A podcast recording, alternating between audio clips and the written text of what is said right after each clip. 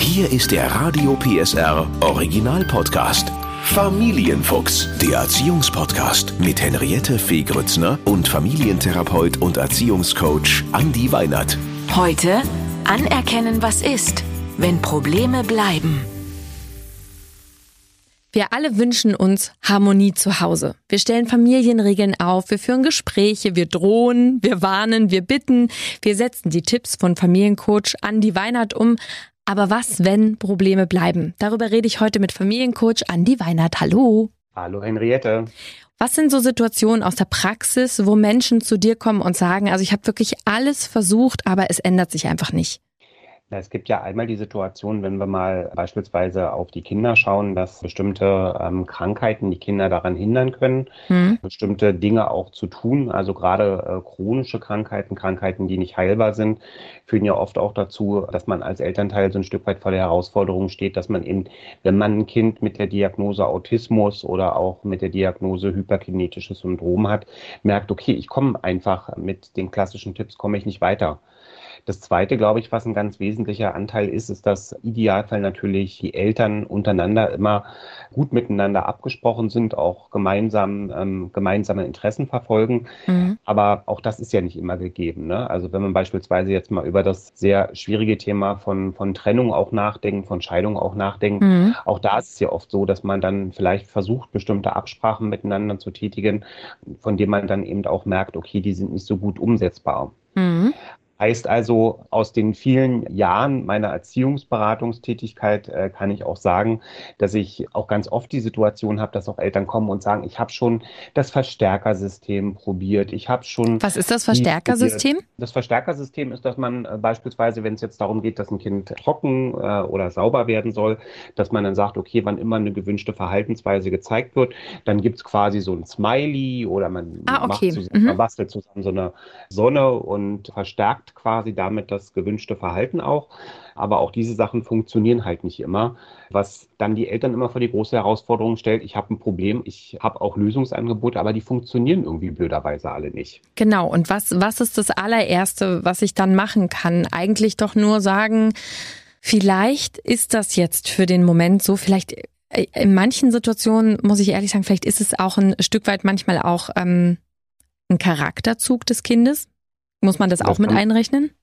Das kann man natürlich auch äh, so sagen. Also, aber die, ich glaube, die wichtigsten Punkt hast du jetzt gerade schon gesagt, dass ich mit Dingen, die ich nicht verändern kann, immer noch die Entscheidung treffen kann, wie will ich denn selber jetzt damit umgehen.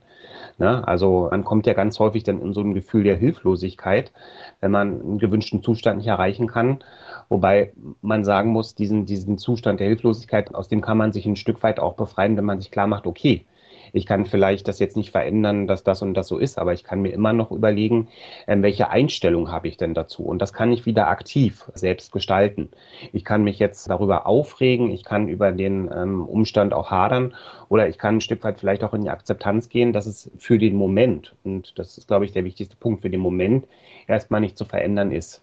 Jetzt würden natürlich aber viele vielleicht sagen, ja, aber wenn ich dann quasi aufgebe, dann äh, bin ich ja auch nicht mehr konsequent und dann merkt das Kind oder dann ist die Situation ja vielleicht auch so, dass man so ein bisschen das Ganze aus der Hand gibt und das ist ja vielleicht auch nicht gut. Mhm. Also ich weiß gar nicht, ob der Begriff aufgeben in dem Kontext so der, der richtige ist, ne? Das ist ja genauso wie der Begriff der Enttäuschung, ne? Mhm. Ähm, dass man auch sagen kann, also ähm, in dem Begriff des, der, der Enttäuschung steckt erstmal drin, dass man sich auch getäuscht hat. Und vielleicht liegt die Täuschung auch darin, irgendwie ein Stück weit, dass man gedacht hat, dass man es eben verändern kann. Und dieses Aufgeben, eine bestimmte Sache aufgeben, also ich finde immer so ein bisschen so ein, darüber zu entscheiden, wie gehe ich mit einer bestimmten Sache um, ist ja nicht immer so ein äh, Lichtschalterphänomen, dass man sagt, ich mache es an oder ich mache es aus, sondern man kann ja auch ähnlich wie bei so einem Dimmer, bei einer Dimm-Funktion auch sagen, okay, ich fasse für mich einfach erstmal ein Stück weit auch runter, mhm. weil ich weiß, okay, im Moment bringt das Ganze auch nichts. Es also, bringt mich nicht weiter, weil es kostet mich Energie, es macht mir schlechte Gedanken, es macht mir schlechte Gefühle. Und wenn ich das Ganze vielleicht ein bisschen runterdimme, dann gebe ich ja nicht auf, sondern entscheide mich für den Moment vielleicht auch dafür zu sagen, ich konzentriere mich vielleicht auf andere Aspekte, die mir mehr Energie geben oder wo ich dann auch wieder das Gefühl habe, da kann ich mehr bewegen. Also, was ich raushöre, ein Tipp wenn ich wirklich das Gefühl habe, hier ist ein Problem, was sich jetzt erstmal einfach nicht ändern lässt. Hier äh, helfen auch keine Tipps, weil es vielleicht tiefer geht. Ne? Du, nehmen wir das Thema Trennung und äh, ne, oder vielleicht sogar, ich kann meine Kinder gerade gar nicht sehen, ne? So, dass mhm. ich sage, natürlich könnte ich jetzt zutiefst verzweifeln, aber du sagst, äh, hast gesagt, dieses, ich nehme es erstmal an, es ist gerade so momentan. Das heißt, es kann sich trotzdem noch ändern. Wir geben nicht auf und wir wechseln ein kleines bisschen den Fokus. Wir, wir beißen genau. uns also nicht fest und gehen daran kaputt, sondern wir wechseln den Fokus richtig, weil das da, dran festbeißen, das erlebe ich auch ganz oft in der Erziehungsberatung, führt dann zu einer Verstärkung dieses, dieser Frustration auch, führt auch zu einer Verstärkung der Situation zu Hause. Und dann hat man vielleicht manchmal auch die Situation, dass man auch anfängt, ungerecht zu werden und in Situationen, wo vielleicht das Kind dann auch gar nichts für kann, auch den Frust auch abladen zu wollen und dann eben auch zu sagen, okay, jetzt will ich einfach mal meiner Enttäuschung und meiner damit verbundenen Gefühle irgendwie auch äh, Ausdruck verleihen und dann sagen, okay, jetzt mache ich hier großes Gewitter. Wenn man jetzt in so einer Situation ist, ist es ja gar nicht so einfach, ne, den Fokus zu wechseln und zu sagen, okay, ne, ich bin jetzt mal gelassen. Hast du denn für, für uns Tipps, wie man, wenn so eine Situation ist und man merkt, ich kann es nicht ändern, wie man gelassener wird? Also ein ganz wesentlicher Tipp ist der, dass man das Ganze gut über die Atmung regulieren kann. Ne? Also dieses bewusste Ein- und Ausatmen, auch ähm, Ausatmen gegen die Lippenbremse kann schon viel mhm. dabei helfen, dass man so ein bisschen sagt, okay, ich versuche mir jetzt einfach ein bisschen zu setteln.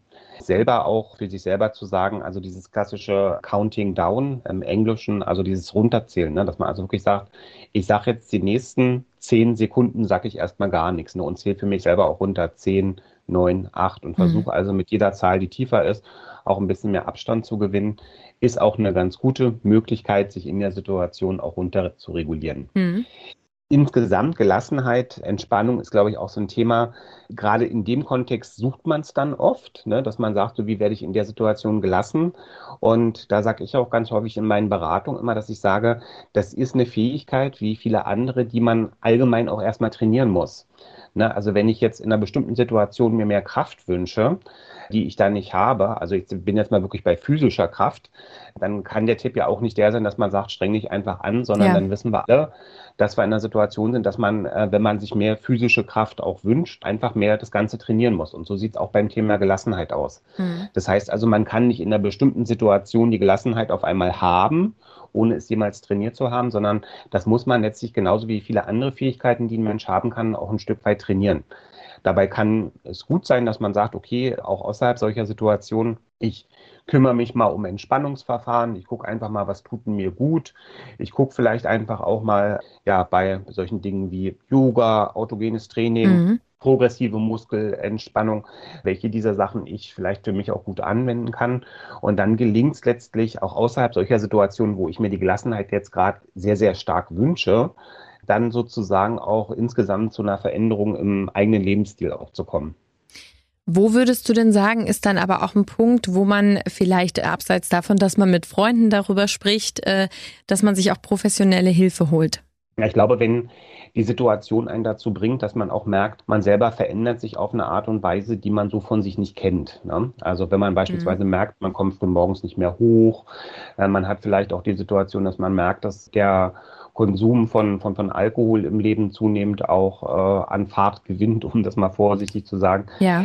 Auch wenn, wenn man merkt, das Kind zeigt bestimmte Veränderungen, die man von früher nicht kennt. Ich glaube, dann ist es immer ganz gut auch zu sagen, okay, jetzt suche ich mir doch mal jemanden, der vielleicht auch nochmal als professioneller Externer auf das Ganze auch draufschaut und mir da vielleicht auch nochmal Hilfestellung leisten kann, die jemand, der aus der Familie oder aus dem Umfeld kommt, vielleicht so auch nicht leisten kann.